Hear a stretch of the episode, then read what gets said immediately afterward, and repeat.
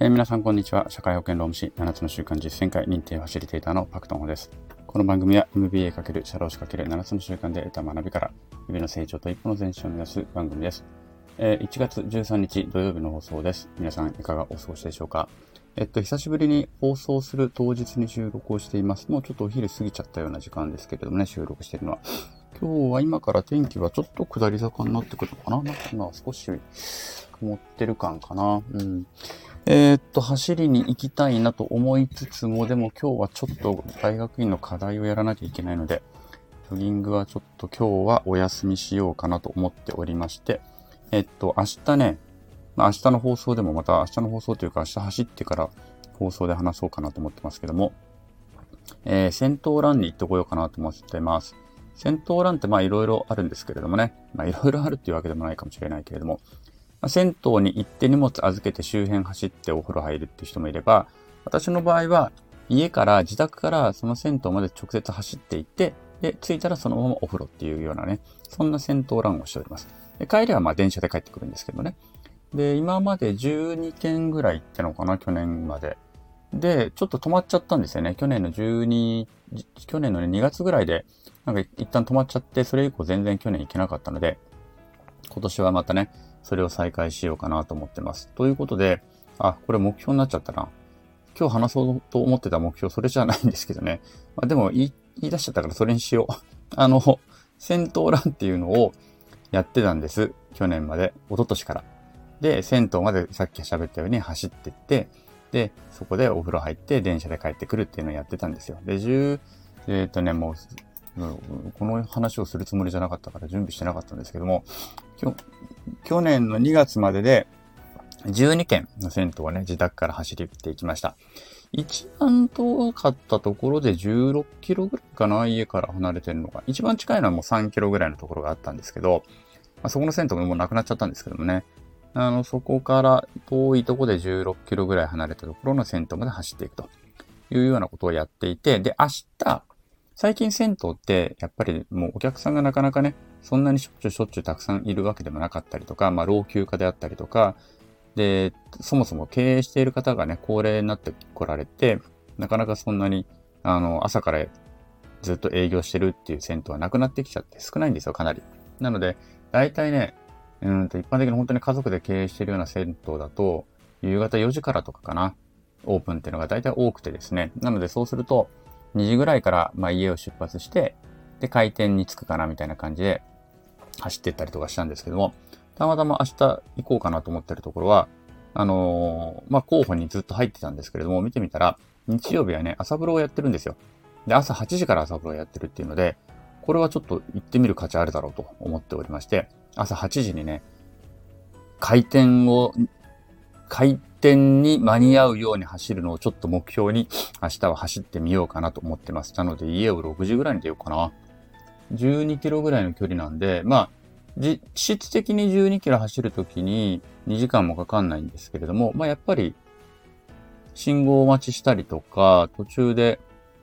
まあたまにコンビニ寄ったりとかね、お手洗いお借りしたりとかっていうとこもあったりするので、やっぱり2時間ぐらい余裕を持って出た方がいいのかなっていう感じですね。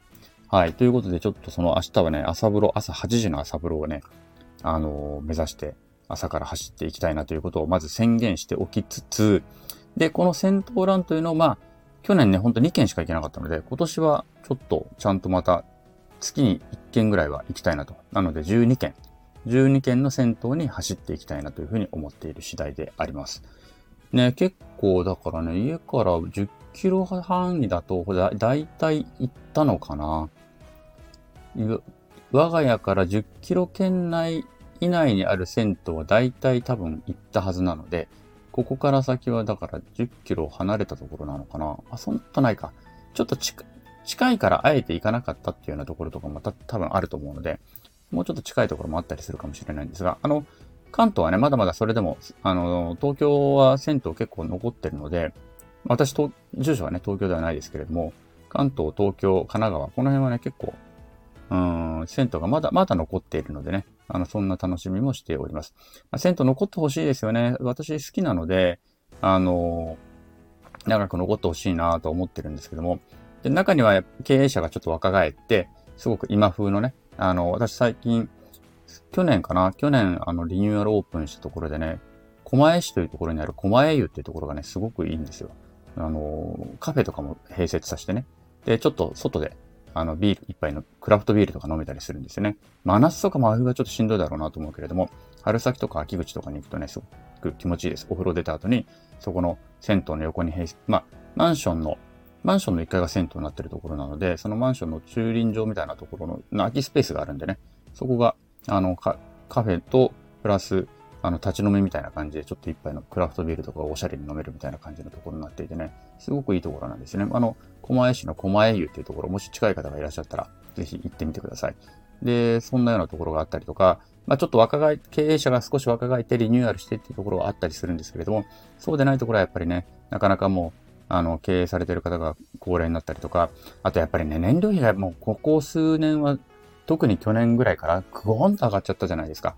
だから多分ね、ほんとしんどいな、だろうなとは思ってるんですよね。んで、それでも、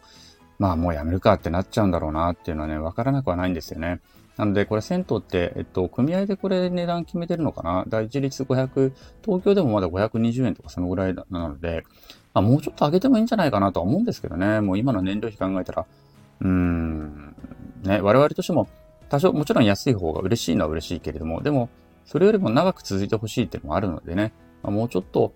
値上げしてもいいのかなという気もしなくもなかったりするわけであります。で、その代わりなんかね、回数券とか、まあ今も回数券とかありますけれども、回数券とかをもう少し安く、もうちょっと割引率を高めるとかね。なんかそういう形で、なんかみんなで共存できるような、あの、ことができないのかな、なんてことをね、考えたりするわけです。あとね、自分で銭湯やってみたい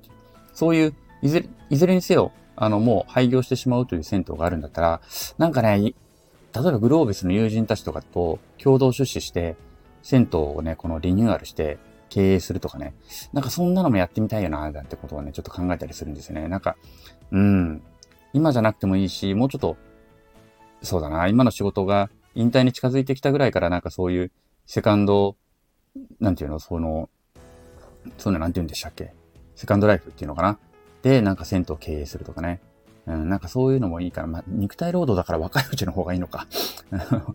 あの、高齢になってからやったら今と同じ。その今高齢でしんどいっていう人たちと同じになってしまうのか。そうか、難しいな。でもね、やってみたいなと思うんですよね。はい。ということで、なんかどうでもいい話になってしまいましたが、えー、っと、なので、今年の目標の11個目、10個目か、10個目ですね。あ、違う、11個目ですね。今年の目標の11個目は、戦闘ランを月1件、まあ、合計12件以上行くというところであります。はい。これを目標に、えー、今年1年もね、ジョギングライフってものを楽しんでいきたいなというふうに思っており次第であります。また明日、えー、戦闘欄をね、行ったら、その報告も、どっかの回でご報告したいと思いますので、お楽しみください。はい。ということで、今日は以上になります。それでは、良い休日を。さようなら。